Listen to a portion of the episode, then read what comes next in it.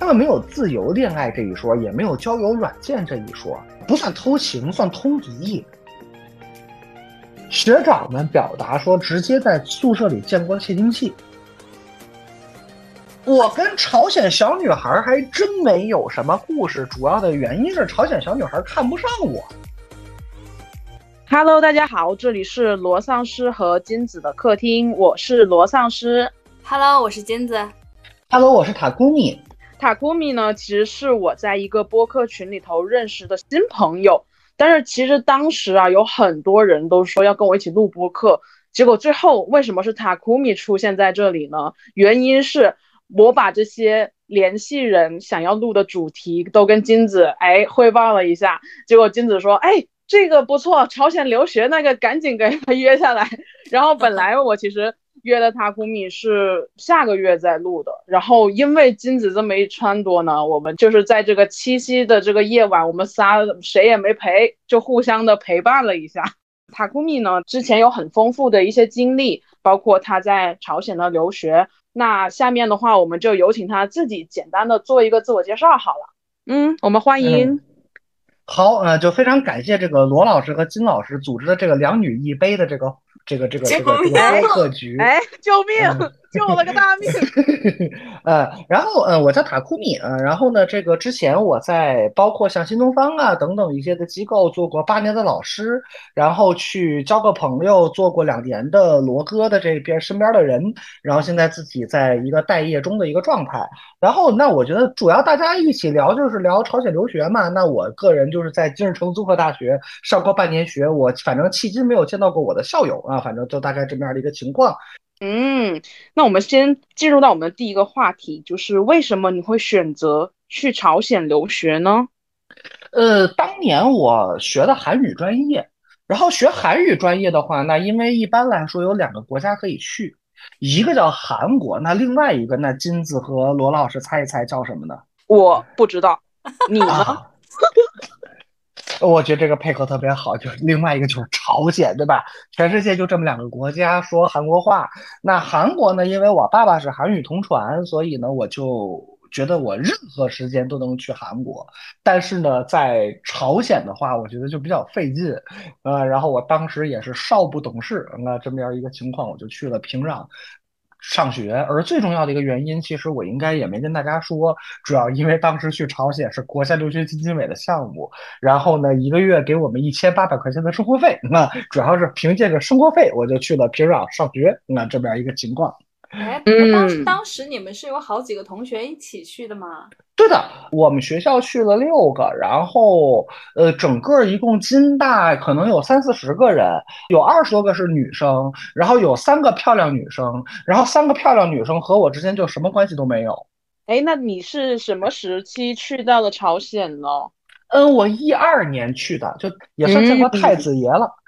嗯，那其实我是想先了解一下，就是。你自己一开始过到那个朝鲜这一块的时候，你的心情，或者是你当时所见，放眼望去，你是什么样的感受呢？呃，我知道我要去朝鲜的时候。我就觉得，那我肯定未来在某一个时间，肯定就会发光放热，当一个电灯泡。比方说，在七夕的时候，和两位漂亮的姑娘呢在一起说话。但是呢，后期就其实我当我坐飞机到了平壤之后，我就感觉就事情就离我想象的会比较远了。最开始我的想法是说，一个国家再差，它的首都肯定也不错。比方说北京，对吧？你会感觉也还行。但是呢，平壤是你当时就感觉，就下飞机的时候，你就觉得我操，就这个事儿就不太对劲了。嗯，你就感觉，就比方说那个机场，嗯，就比南苑机场还要小。然后那个机场，你感觉就跟一个呃城乡结合部的长途客运站一样。然后进国家还有一层安检。进朝鲜的安检持续了小一个钟头，我就觉得这个国家还是比较重视所谓的嗯，大概数据安全之类的东西。毕竟手机都不让带进国境线嘛，这么样的一个事儿啊。那你在朝鲜就失联了？呃，其实也能跟外界有联系。当时我在国内有一个喜欢的女孩儿，然后我们就靠打国际长途嘛，都是我给她打电话，她从来没给我打过电话。然后当 时打电话是两点五欧元一分钟，就是十七块，对，十七块钱一分钟。然后我给他打电话呢，他可能都要找一找，就是说比较方便的，对吧？边上男孩不在，可能比较方便接电话的时候。而这段时间，你们也知道有一个背景音乐叫当当当当当啷滴来当。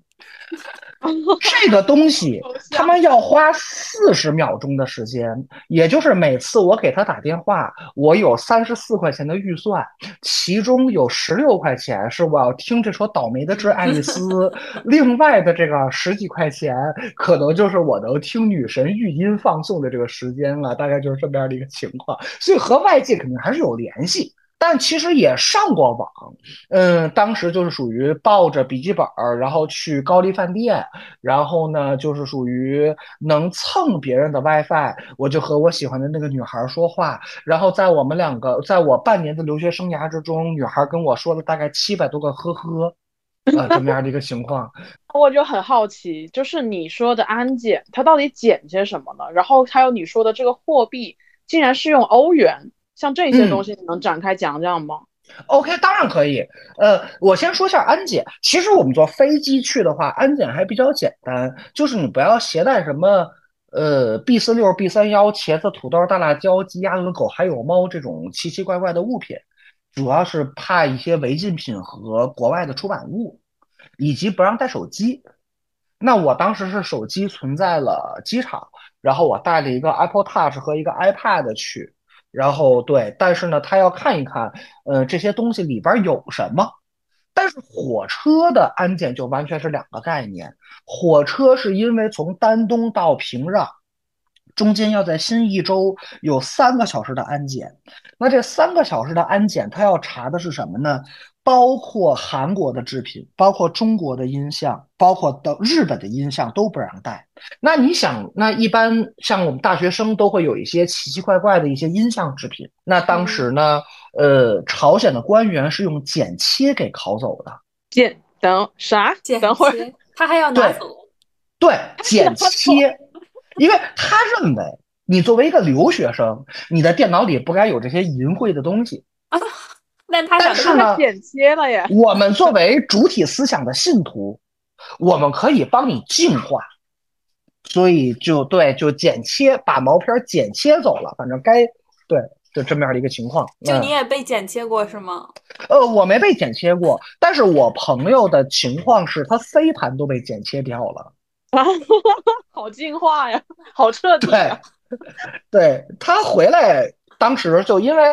那个时候大家好说顺口溜，当时有个话叫什么呢？叫这个行运是一个什么样的人呢？叫电脑修得好，备胎当到老，戴眼镜不高，脑门长小包。这就是当时大家对我的评价。那呃，我那个正好有个女孩儿，呃，挺白的，个儿挺高的，然后就当时问我说：“行运，我这个电脑使不了了，是怎么回事？”我告诉她说：“C 盘没了。”然后她告诉我说：“我操。”我就是在朝鲜经历了一个安检，然后 C 盘没了，这就是当时我能知道的全部情况。对，哎，那他就是像这种手机什么的，你说他要查，那你怎么着也翻不着底啊？那真没有一点空子可钻吗？呃，有空子可钻，那也只能说是物理能钻，但物理经常钻不过去。我先说物理怎么钻。当时的情况就是说，你如果说有什么隐藏相册之类的，肯定是不会被他们发现。但大多数人其实，或者说你把手机给前边那个人，已经通过安检的，在朝鲜人没看到的情况下，其实是 OK 的。但是这里边有一个隐含的问题。就是中国人往往打不过朝鲜人，因为朝鲜人有强制性的十年兵役，导致结果就是大家一般嗯敢干的胆儿都比较大，也都成了，但没什么人敢干。那我后来统计了一下，这些敢干的人的用户画像，基本上体重都在三百斤左右。我其实好奇的是，你在那边学的这半年学的是什么内容啊？呃，学的什么内容其实和你在韩国学的可能没有太大区别，就是像呃什么精读、绘画、语法、写作、听力这样的一些东西。哦，还是学韩语啊？对，还是学韩语，但是呢，他会把主体思想渗入到每一个东西里面。比方说我们看的呃这个绘画课的教材，那可能就是呃朝鲜的某一个伟人。然后他在某一个地方击败了某一国的敌寇，然后成为了世界头号强国，大概这么样的一个情况。哦，哎，那你读历史的时候，你会觉得这是一个客观的，就他们的历史吗？还是说他们会很有那种，就像你说的主体性的去释放一些信息呢？呃呃，主体性是因为他们有一个专有名词叫主体思想。这个主体思想呢，就很像这些小企业家、初创企业家给人画大饼一样，就是听上去好像很牛逼，但其实什么东西都没说。然后呢，所以说主体思想是什么，我也没办法给你一个结论。但是他们会不断的强调金正日、金日成和金正恩这些伟人在国内所做的一些事情，导致朝鲜成为了一个堂堂正正的强大的国家。他们的强大是指哪一方面啊？就比如说支持哪些产业，或者是他们会以什么样的作为他们的所谓的强大的内核？嗯，就像公交车上会贴什么“三千里锦绣江山”，或者贴贴贴什么“强盛大国”，或者举办一个十万人的这种团体操，或者说没事干阅个兵，大概是这么样的一个情况啊。以及说他们逮着过一艘美国的叫“普罗布罗号”的航空母舰和。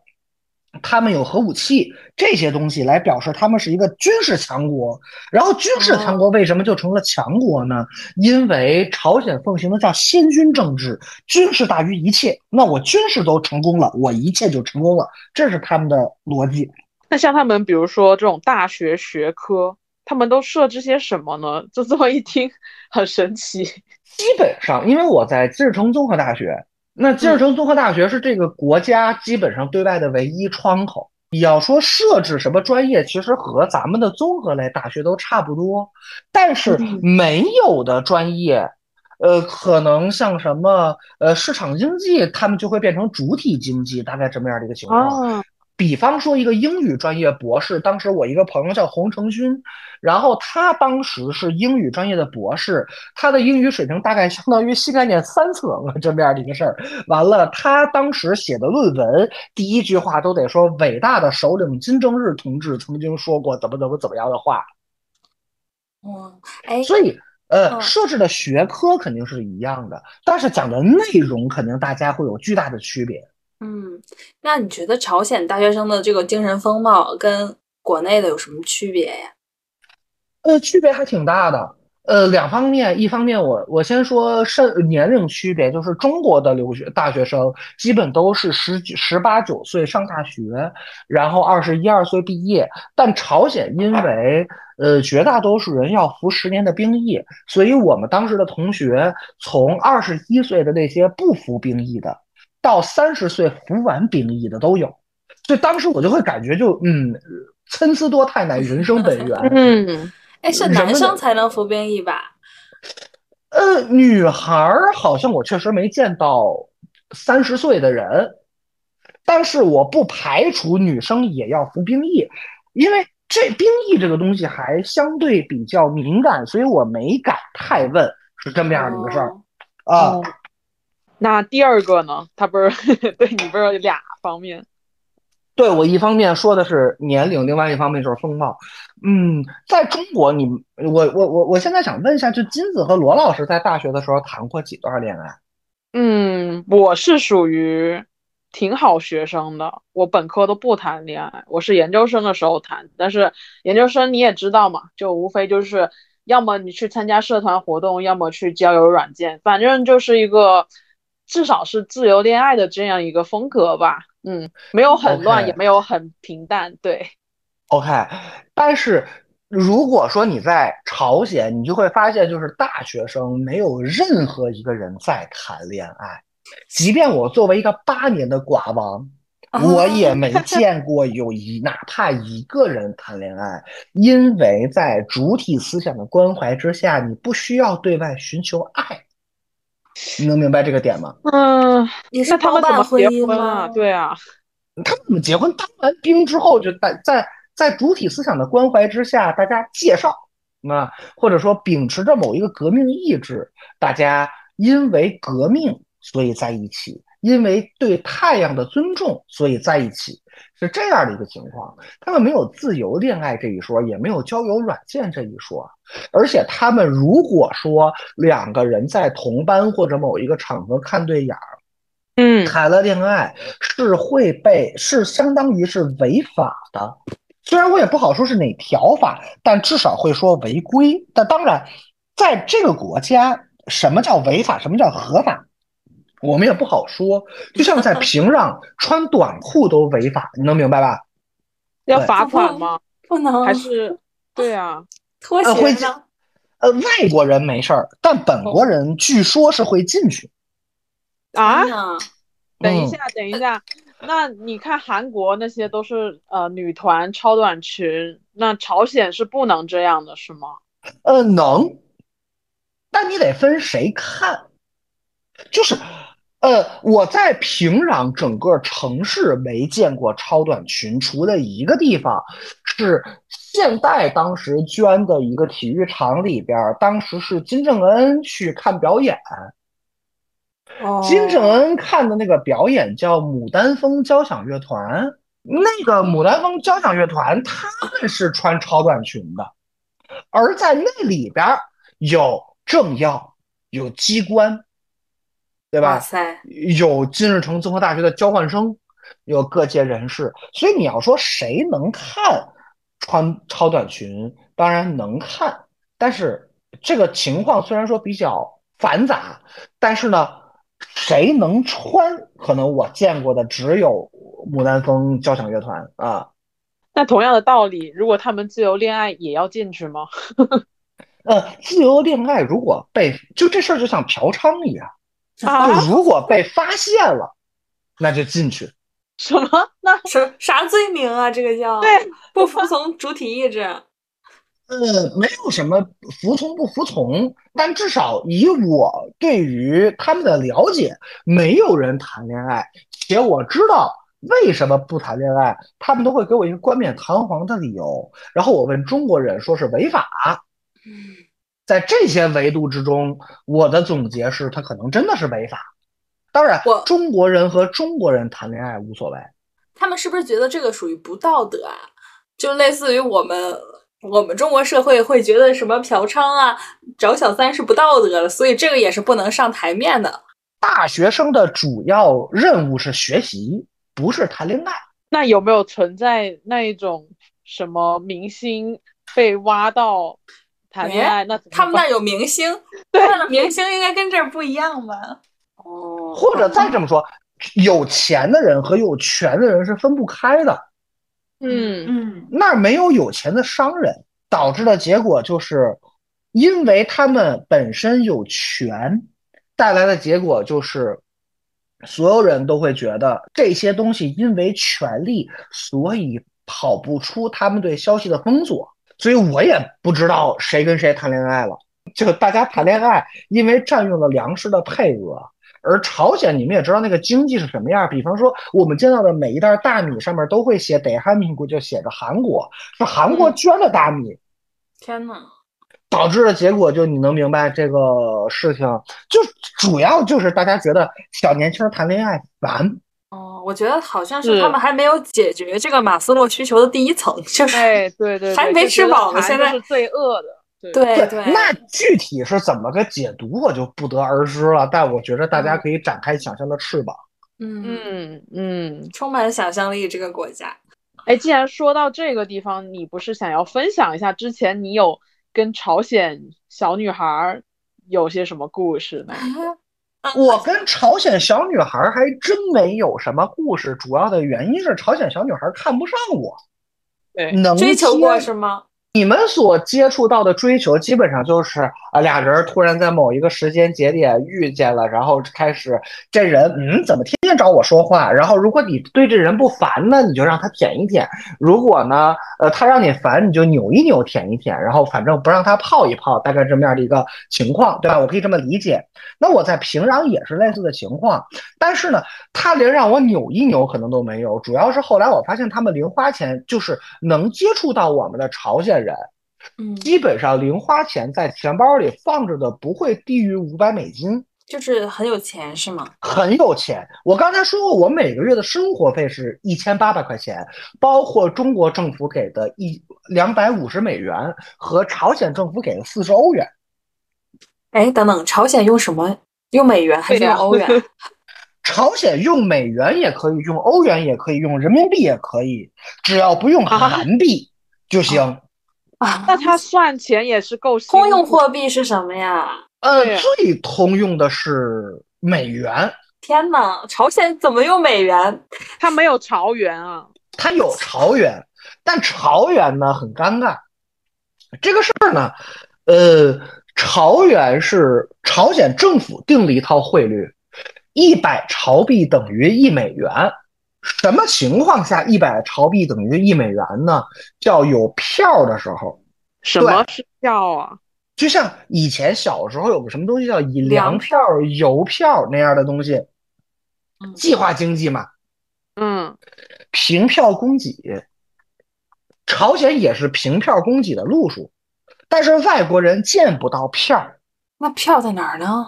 朝鲜人也在想票在哪儿呢，对吧？但是票就属于。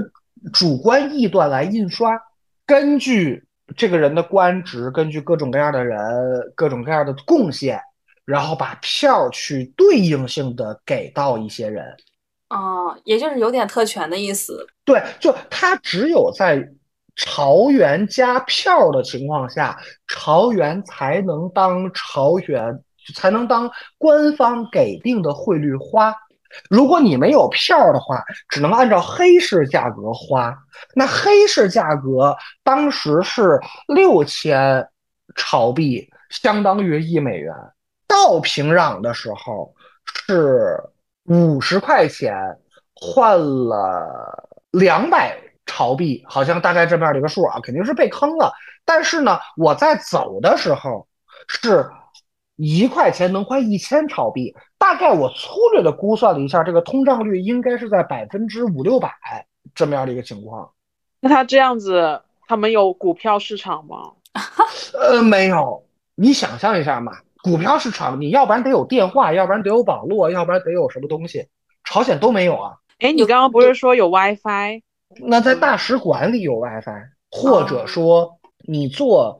中国援建朝鲜的项目，比方说，我当时蹭网蹭的是海，当时是中国的山东几个人去建海洋馆，我当时打电话那边接近了一下盖海洋馆的那些朋友，那些人，我问他们在哪能上网，他说那你们可以来我房间上网，上了一次之后，我就那记住密码嘛，对吧？当时带了 iPad 的好处。那我就对吧？我这个 WiFi 密码我就记住了，我就可以随时随地，只要来平壤那个高丽饭店，我就可以跟人去跟我的喜欢的女孩去说话。那就导致这么样的一个情况，等于说网络也是一个垄断资源，普通人是用不了的。你能上给定的网站？哇，那我突然联想到，它是不是也没有网购，也没有外卖，也没有这样的一些网络性的服务呀？哦，我觉得这个其实离很多人蛮远的。虽然我们也说七七十年代的东西，可是其实我们是听爸妈说的。那你说现在都是零零年、一零年的小朋友，这对他们来说可是四五十年了。那可能是我当时去平壤的时候，我还是个年轻人，十九岁。我操，我现在三十岁了。有句老话叫“人过三十古来稀”，我都年过古稀了。那确实六七十年代的事儿对他们确实很遥远。诶，说到这儿，我觉得既然那边又没有网络，然后小姑娘又不理你，我们是不是可以聊聊你日常都干嘛呀？在那。对，好无聊啊，听。听着贼无聊。学习你你们这个转的非常的生硬啊！我还以为你们会说，哎，那你这不跟女孩聊，你是不是当时发展了男朋友对吧？那我不，你没有。听着不像。对啊，好，那如果说我当时的生活，我们在安顿好的第三天，我们就在平壤上学了。我们一周有七天，两天休息，然后和一天一般是在周三、周四会去旅游。去哪儿旅游啊？那就是朝鲜的三千里锦绣河山嘛，对吧？因为朝鲜也不大，你最远的地方像我们去元山，也就是两个小时左右的车程，所以其实当天去，第二天回，其实问题一点都没有。我当时就属于早上可能七点左右开始起床，呃，然后呢，大概七点二十到七点四十会有自来水，就给你上个厕所、洗个澡、洗个脸，然后就停其他时候没有？呃，晚上还有二十分钟有，我靠！军训嘛，相当于。呃，可能还要再惨一点，就只是说没有傻逼教官，啊，天啊，就等于说你们要洗袜子、洗衣服，也只能有一天就四十分钟啊，上午二十分钟，晚上二十分钟。呃，其实也没那么傻，就这么说吧，流动的自来水一天只有四十分钟。但你可以提前接。呃，朝鲜的每一个厕所都会有一个蓄水池。天啊！哦，如果说你要洗衣服、洗袜子什么的，或者洗澡，都可以从那个水池里边舀水出来，然后泼盆儿。那你要是想喝呢？去厕所那舀点。那呃啊，因为当时我们每个月会给一箱水嗯，这还不错。啊，对，就喝矿泉水，或者说你要是不够喝，有两种办法。那女孩儿可能就会自己弄个水壶去煮一个水。怎么还有男女的别？男孩直接自己撒是吧？不，男孩儿就自己就该就把自来水就不干不净喝了没病嘛。哦，那我就属于那种怕热的，我怎么说？我我就会去舀一碗水，然后倒到矿泉水瓶儿里边儿，以为它是矿泉水，然后喝掉。天啊！但因为男生男生对欺骗餐，男生可能基本上大家也没有什么喝水的时候，基本就喝酒。但反正我没怎么喝过水主要都是喝酒。啊，对，哇，我听着哎你们这个课可不多呀，不是很饱和。醉生梦死的。对，呃对，是醉生梦周死。中旅游，天天喝酒，以因为酒代水。我们大概早上八点要上课，那我们倒推七点半就得出门儿，呃，先翻一座山，然后就到了我们的一号教学楼。我们在五层，但这个五层相当于中国的七八层。哎，层间距特别大吗？嗯，因为一层会先放一个金金日成和金正日的雕像，那一个雕像就得三层。Oh my god！我懂了，一个 lofter。了 对，巨高。然后接下来我就要再往上走四层，但每层其实挑高其实是不低的。嗯，所以我后来就觉得，我就聪明的邢老师就想了一个好办法，叫坐电梯。还是有电梯的，五层的楼。对，有电梯，其实那个楼可能得有二十层哇，啊，还挺高的。因为顶楼是二十层，但我们在五层。嗯，但因为呃，金日成综合大学一方面出于尊师重道，一方面出于学生安全，是不让学生坐电梯的。啊，就跟那个哎初中小学也是好多电梯不让学生坐。真的吗？嗯，我天啊！对，但那种应该都出于尊师重重道。后来我直到有一次上了金日成综合大学的电梯，我才觉得那应该是出于学生安全，因为我当时我呢排了一个类似于汇新西街南口地铁站的那个队，我上好不容易等了四次之后上了电梯，然后我当时跟他说：“O 层图 C 哟，我说我要上五层，然后他给我摁了五层，就我觉得这会儿我们就可以确定大家都知道我要去五层了，对吗？嗯哼，然后电梯在四层半打开了，四层半是什么呀？就是我的脚在四层，我的头在五层，那 那为什么会在这里打开呀、可能因为主体思想的光照在电梯这个法拉第笼里边接收不着信号只是一次意外事故吗？还是说它就是这么设计啊，每一次都是这样。啊？哇，就等于说你你在那个夹层出来了，然后想下四层的就往下跳，想上五层往上爬吗？不不不不，有司机，司机会抬一个杆儿，啊啊，我我已经想象不到这个空间结构了。它往上就跟开卡丁车的，就你就相当于你踩油门就往前走，踩刹车就不动嘛。哦，就是说这个电梯是由司机师傅的刹车决定它停在哪里的。对，就是我摁五层，我们都知道它会在五层附近，它不会到十七层停，对吗？对，所以它会在四层半到五层半之间停。哦，就是它是手控的，所以不是很稳定。对，它有个不是，它是电控的，但是电控有误差。行，司机师傅的意义就是减小这个误差，比方说你停在四层半，就噔儿给你推到五层。我懂了，就跟那个北京地铁的门一样。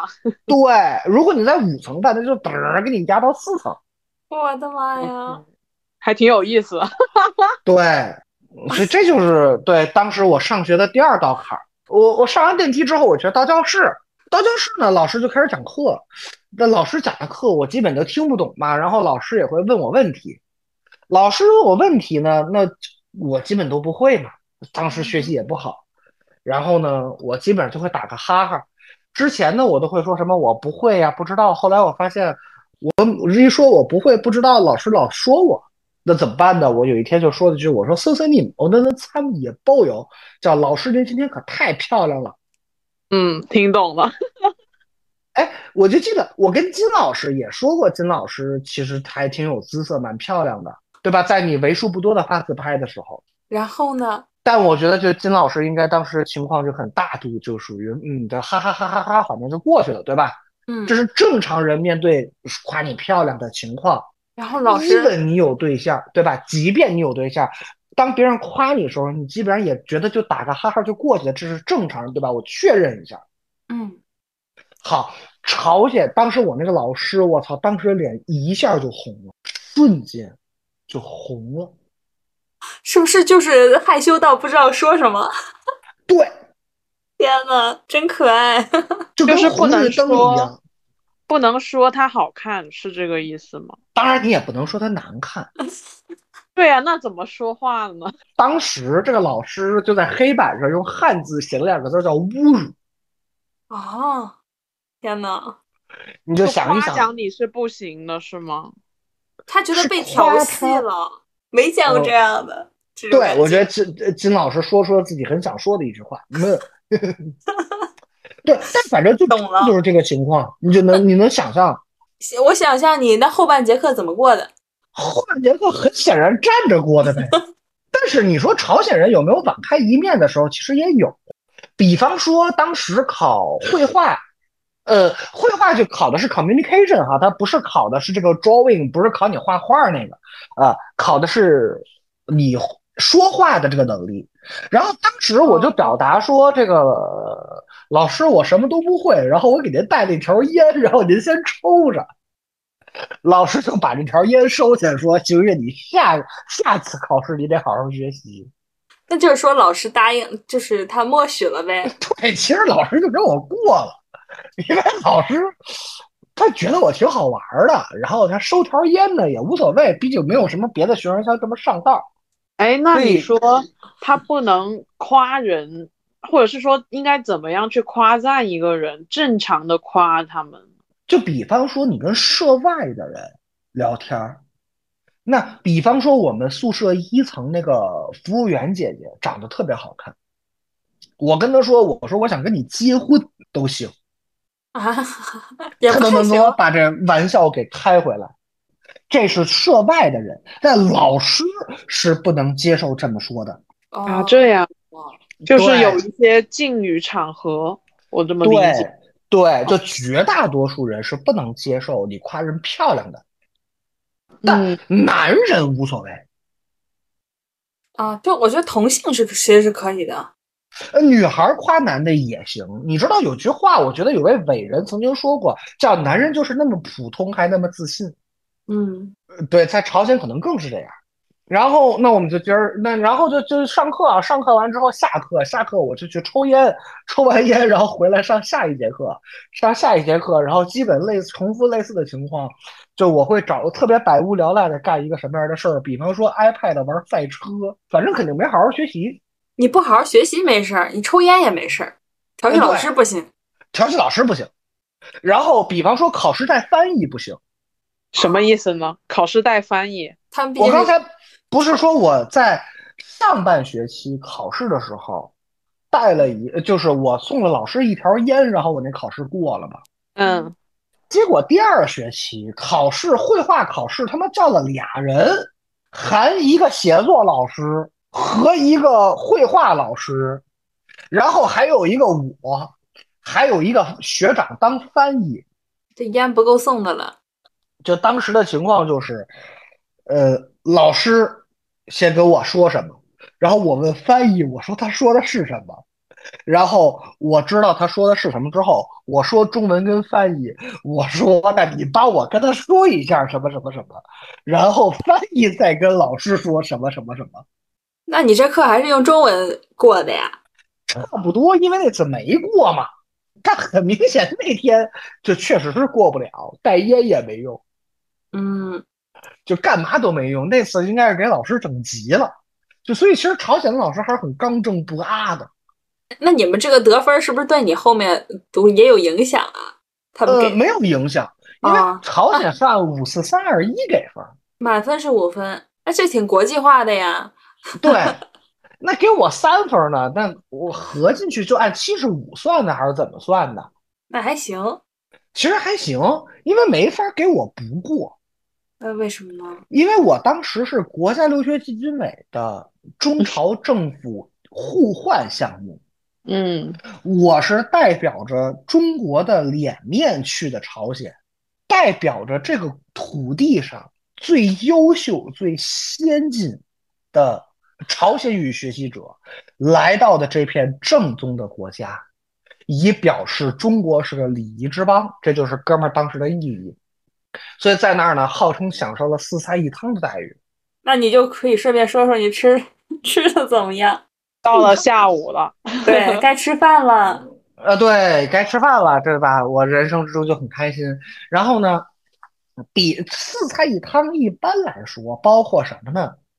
其实早上早饭就是管的，但早饭包括像吸了光坑的牛奶和泡沫塑料一样的面包，嗯，因为没有油，没有油对于烘焙这个事儿来说就是灾难。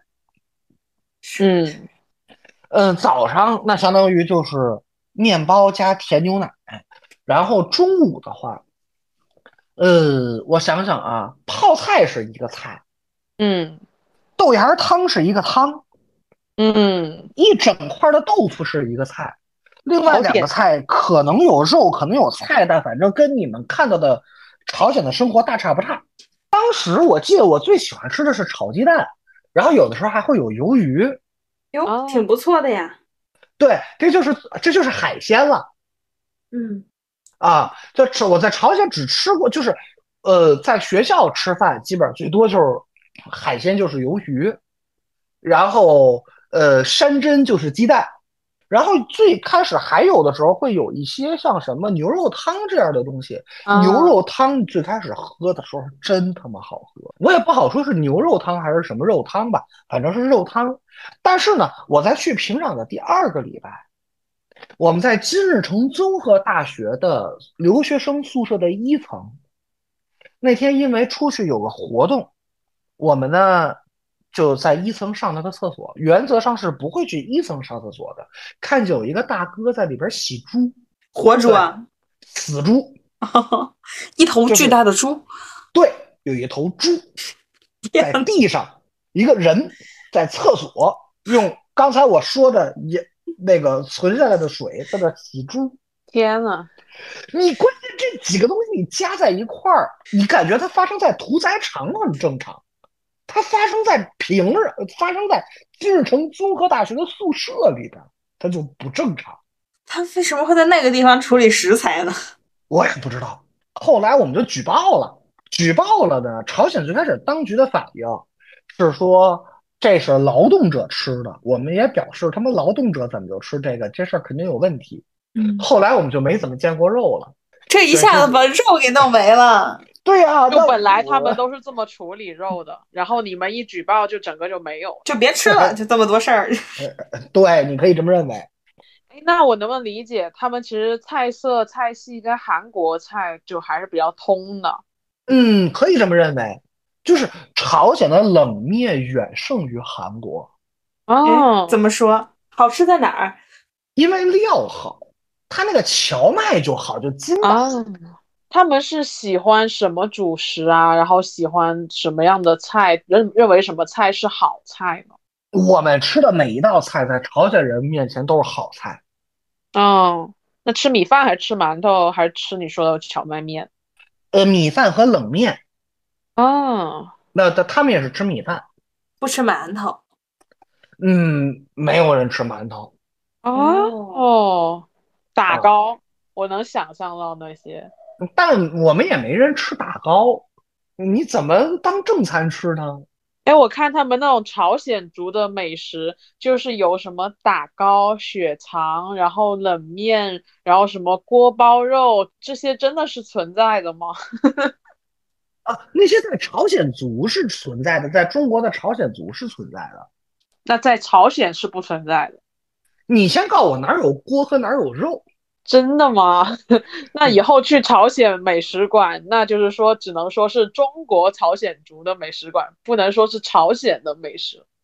朝鲜美食对外能算得上号的一个叫冷面，一个是烤肉。我只知道韩国烤肉有什么区别吗？呃，没有区别，就像你吃韩国烤肉和日本烤肉也没什么区别一样。可能就是料不一样。韩韩国烤肉是那种酸甜酱嘛，但是日本的话，你看，你也知道是酱的区 别。嗯，但是呢，因为我在韩国好像没怎么吃过烤牛肉，但我吃过烤鸭肉，嗯这个还真没吃过。对吧？你想知道我是怎么分辨出来它是烤鸭肉的吗？嗯，你看到它洗鸭子了？不，因为因为那鸭肉上面有毛。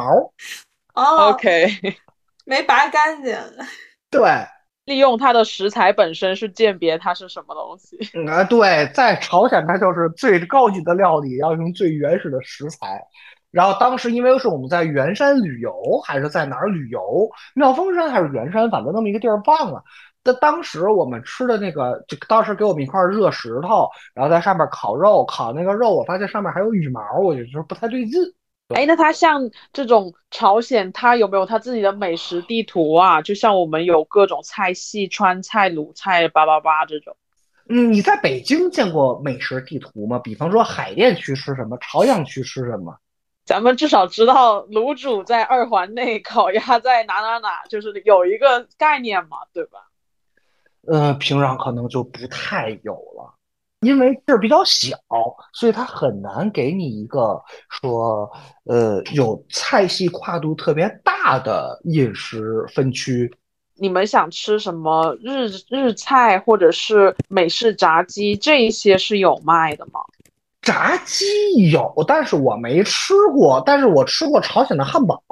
对，我就好奇他们怎么会愿意让外企进来，还是说他们自己模仿着外面做的汉堡？那当然是因为他们模仿了外呃呃这个外面的汉堡，就他有麦当们知道劳吗？啊没有叫什么名字啊？没有他们的汉堡店。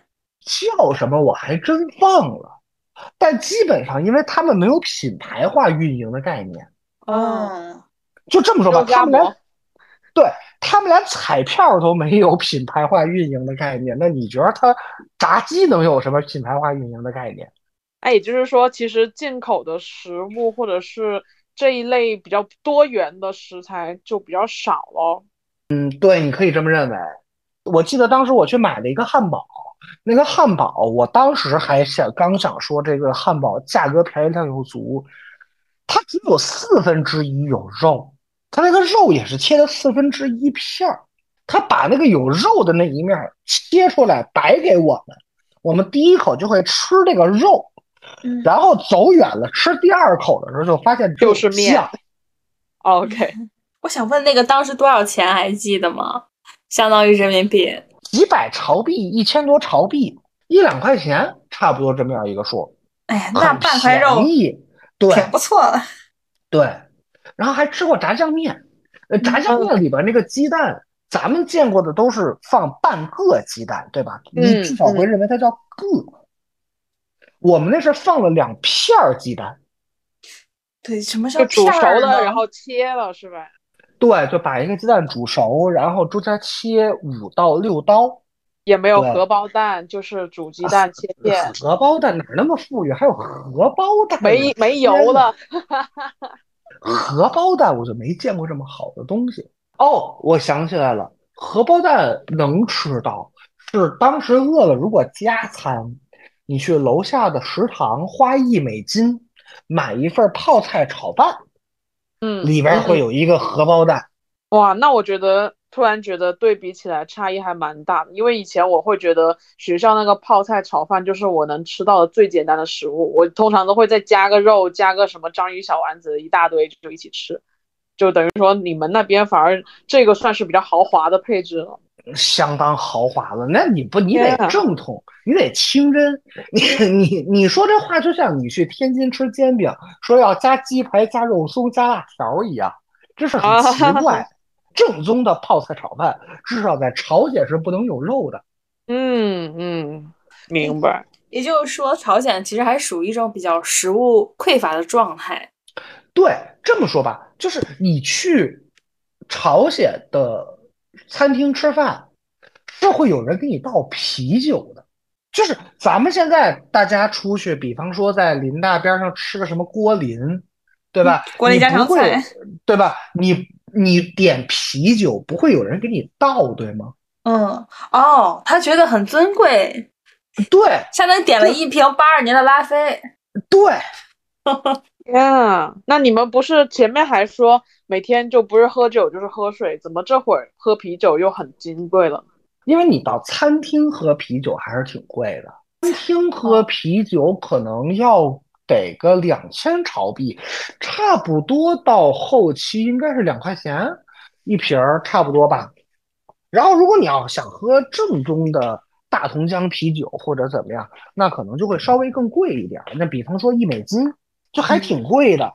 那你说他们会不会就比如说两个朝鲜人在那里，每人脚下有一箱十六瓶，然后对瓶吹呢？不会不会，呃也，不允许，允许吗？朝鲜人我没见过在外边儿就这么喝酒的。哎，那你说咱中国人就是很多这种酒桌文化，他们那边是没有的。我没有经历到需要讲酒桌文化的局，因为咱们面对酒桌文化，像咱们仨出来喝酒，肯定不会讲酒桌文化，对吗？肯定是一方地位极低，另外一方地位很高，才会谈到酒桌文化。是一个油腻中年让一个青年人，一个被自己能拿捏的人遵守的东西，然后不知道该怎么说，所以会管它叫酒桌文化。嗯，是你在那也不是没有这种社交场合。我们不会谈到酒桌文化，因为都是中国人跟中国人去朝鲜饭馆喝。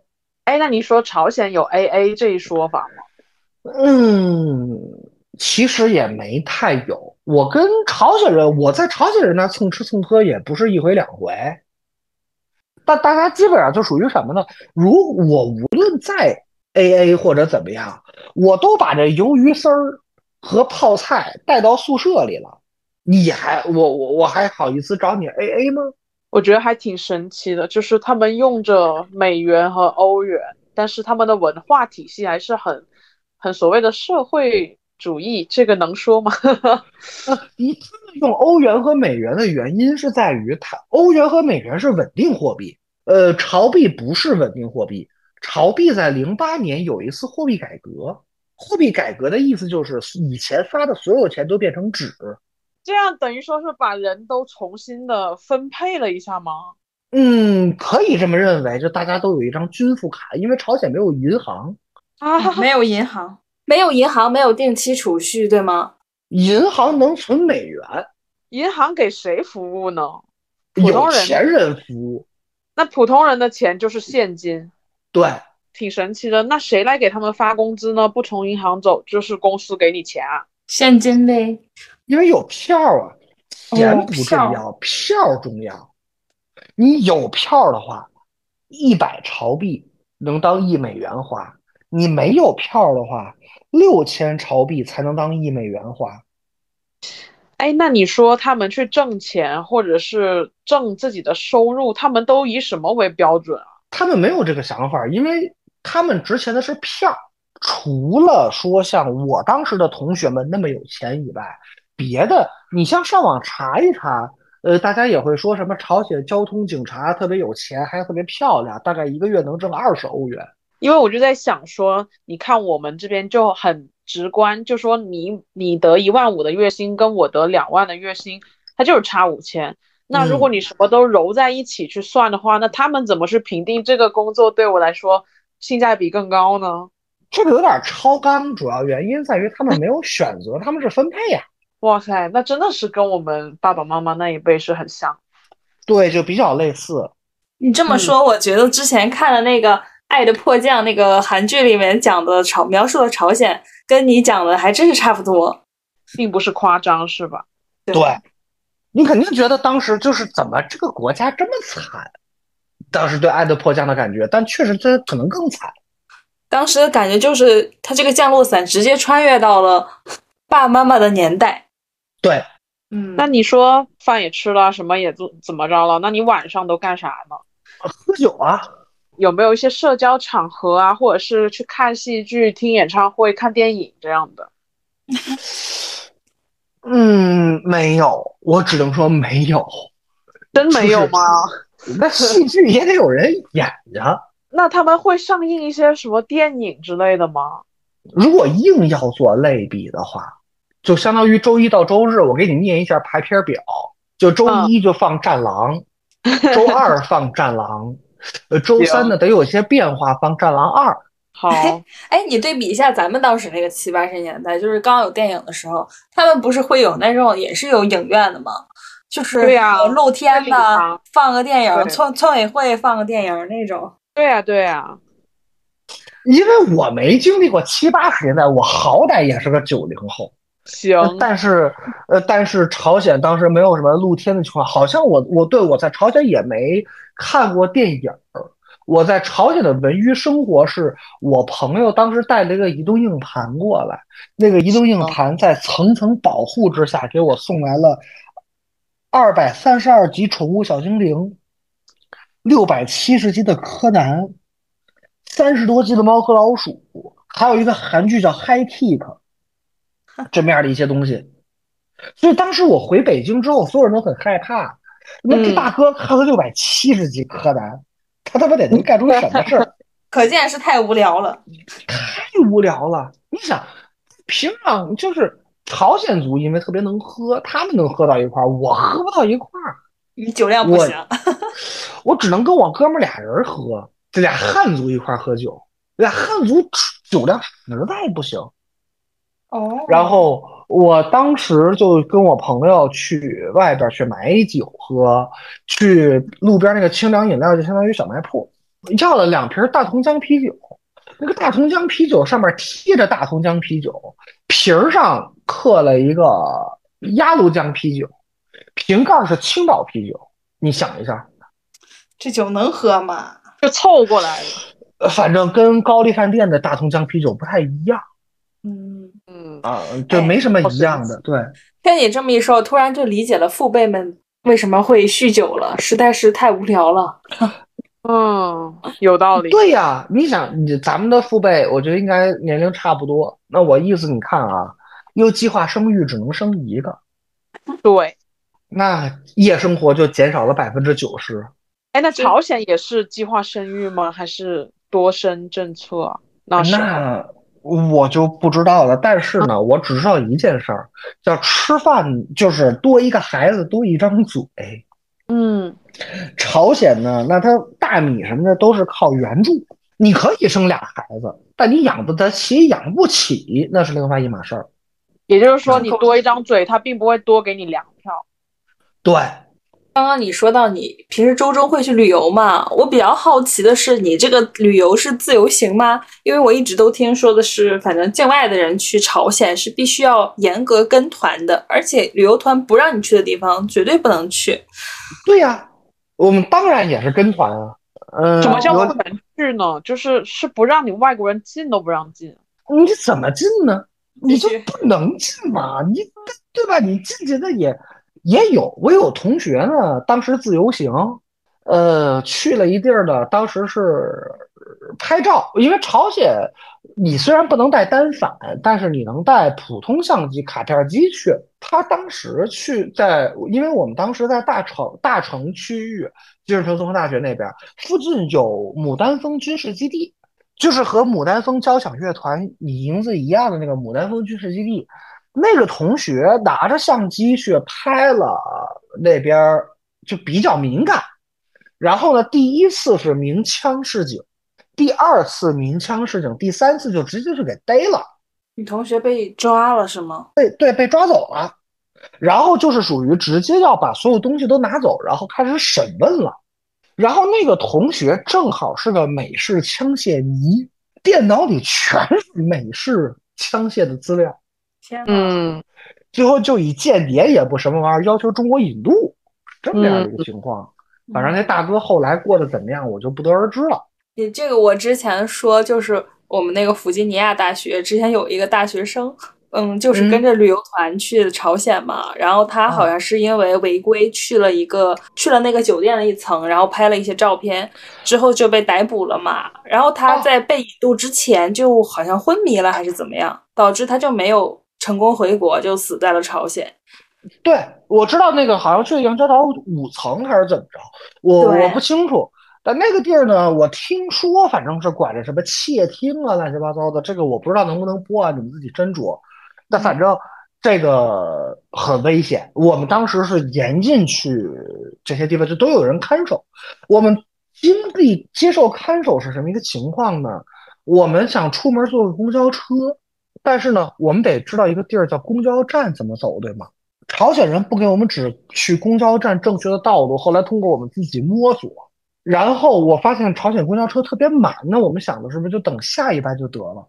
此时突然窜窜出来两个朝鲜人，拽了四个朝鲜人下来，啊！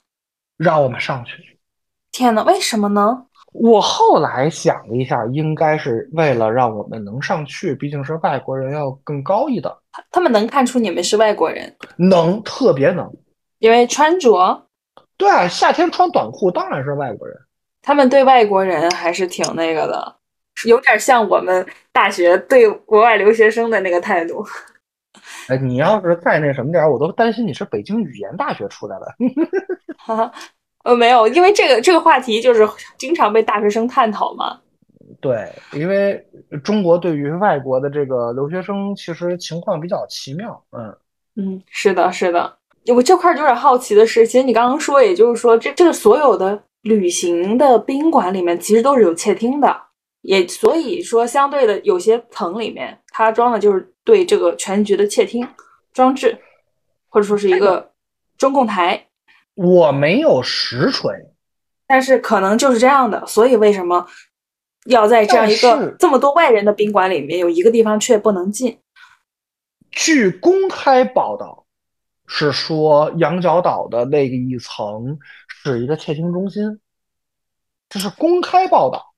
然后据小道消息，就是我的学长学长们也没有学姐，看看学姐不跟我玩儿，学长们表达说直接在宿舍里见过窃听器。再到一个事儿是我的朋友，他在睡觉的时候明确知道自己把相机的电充满了，第二天只剩一格电了。嗯，啥意思呢？被用就我那个同学，对，有同宿生，而且每次都会问去哪儿，每次出门都会被问去哪儿。啊你们是外国人，其实他们窃听你们，这么想想还是非常合情合理的。你在中国的话，呃也也得住涉外宾馆吧？在关键的点在于你不住涉外宾馆，在中国也是要二十四小时内去派出所报到的。天呐，真的觉得那个那个电视剧拍的很好，因为 就是看看到他怎么去窃听，实时窃听别人的生活。就像当时我关还干过一个事儿，哎，我还干过一个事儿，就是咱们就是农村，大家不都很习惯拿报纸贴墙嘛，贴贴窗户。我当时也拿报纸贴这个金日成综合大学那个宿舍的窗户。这事儿就出现了杀身之祸的点在于，朝鲜他妈只有一份报纸叫《劳动新闻》，每一面都有金家父子。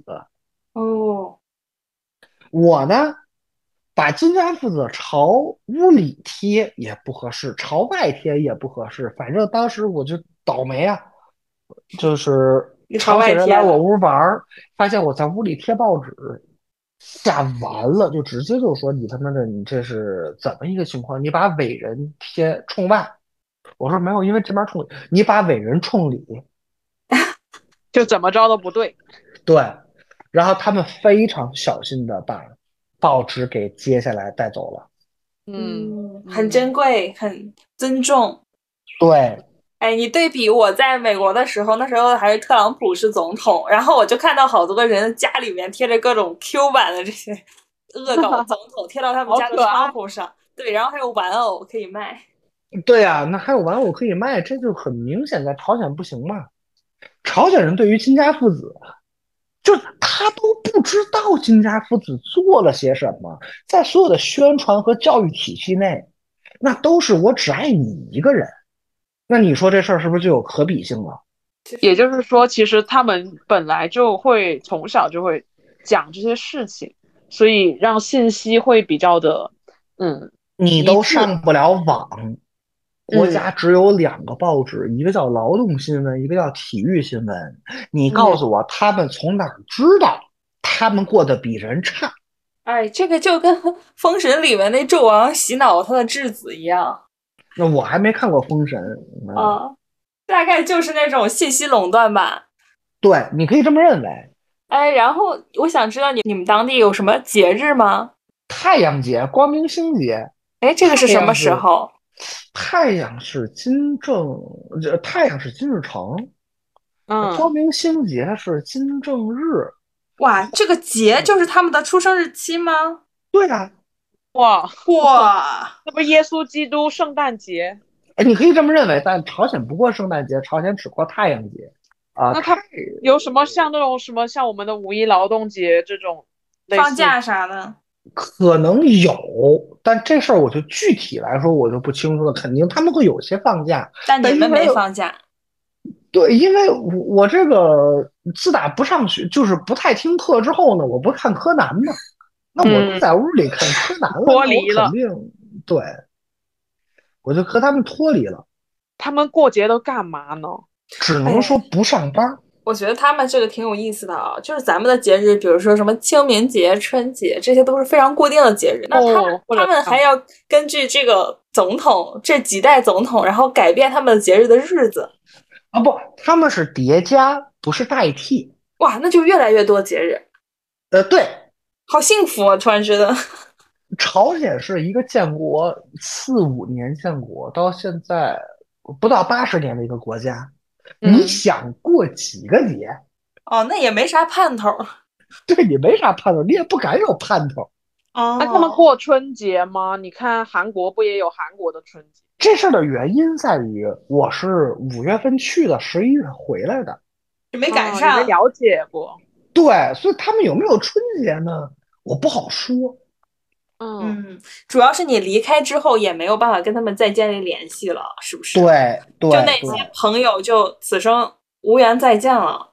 对啊，哇哦，啊，就有点像是就大家就聚在一起，没手机也留不下任何的联系方式，然后在一起前就散开了。我后来在 Facebook 上面和一个什么塞尔维亚还是斯洛伐克的一个女的还有联系，但后来就肯定是再也没见着了嘛，就消失在茫茫人海之中啊。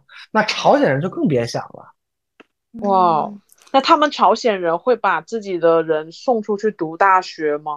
会，好像是去俄罗斯。中国也有。回来以后，他不就懂得外面的世界长什么样了吗？那是不是就是应该控制这些人，就说只能就是为我们所用，不能够从事其他的行业这样子。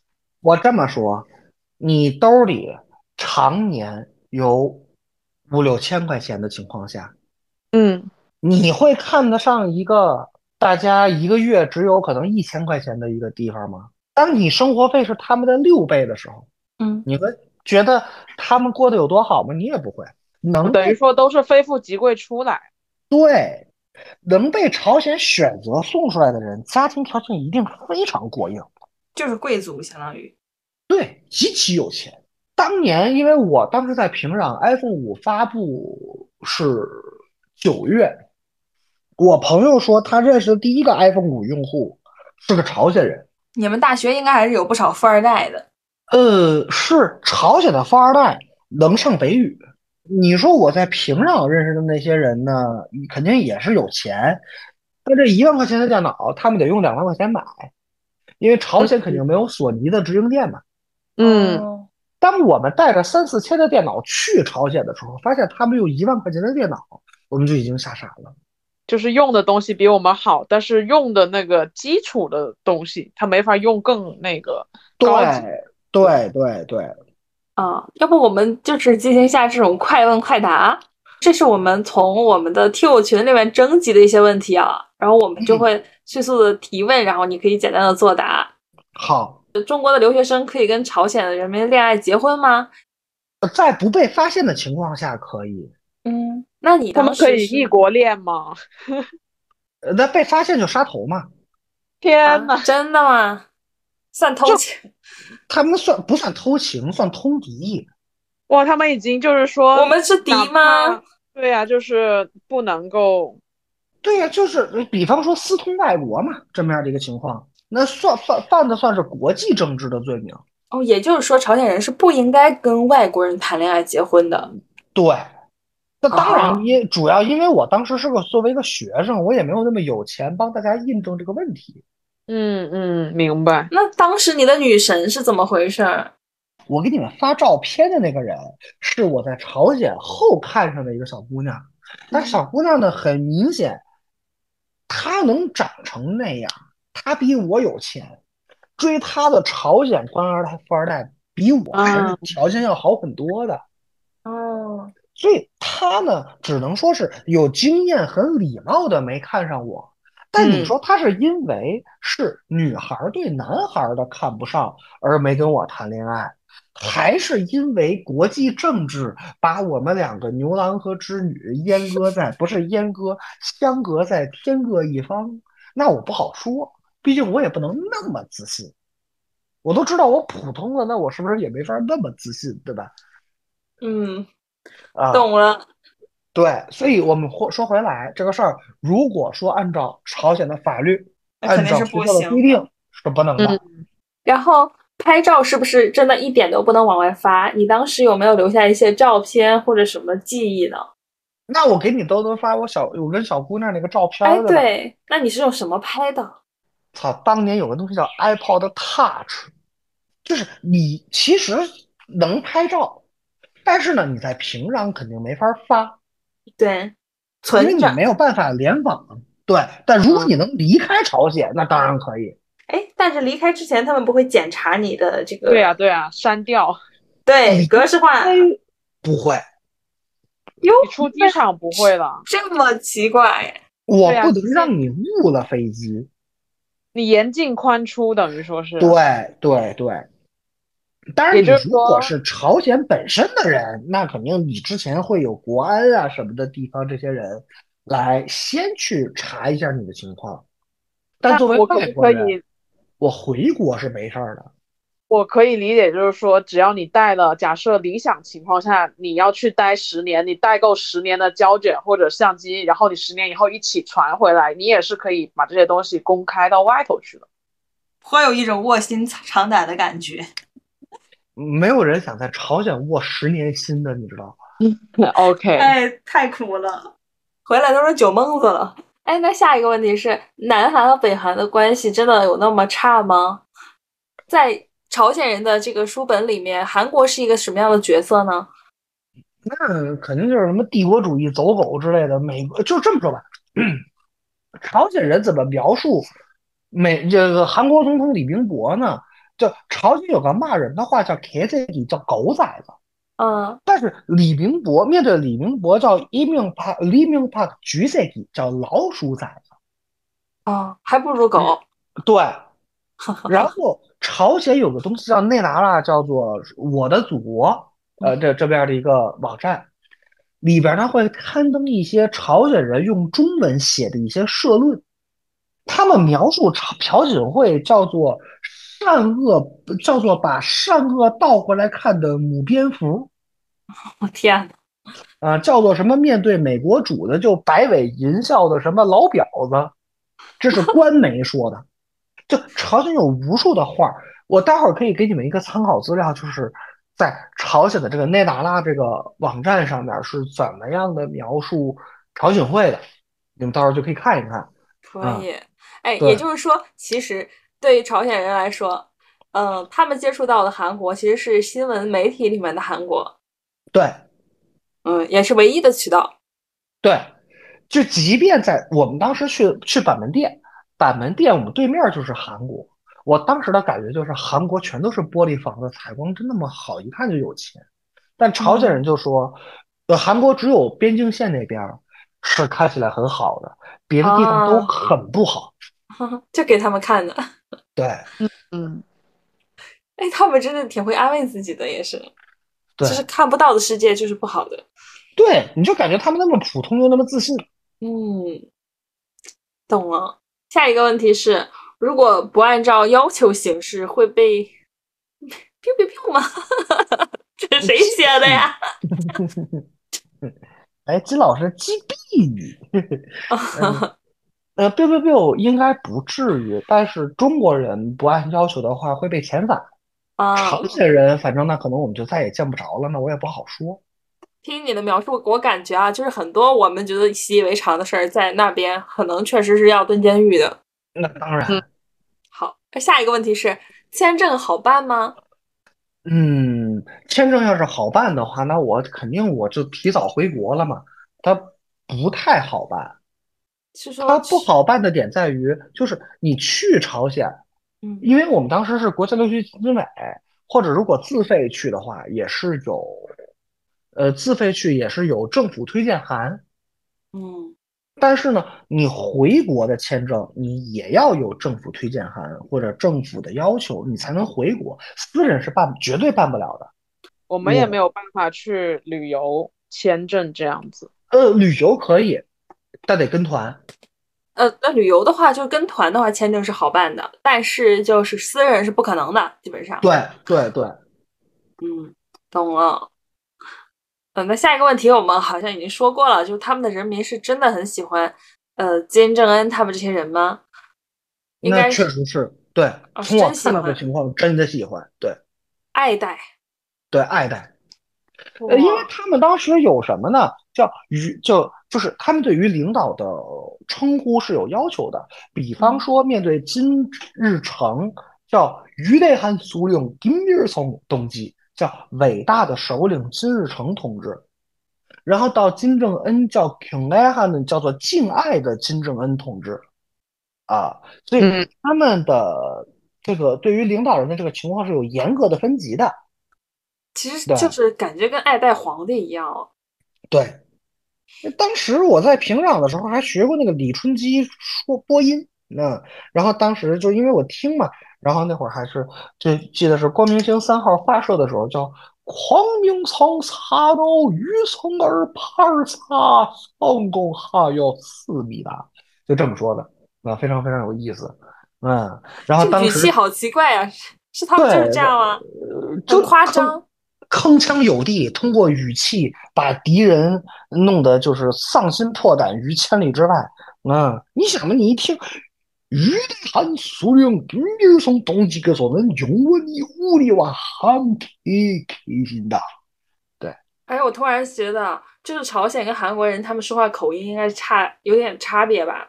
这差的还挺多的，你很难想象一个韩国人这么说话。对，嗯，韩国人说话感觉很轻松的那种。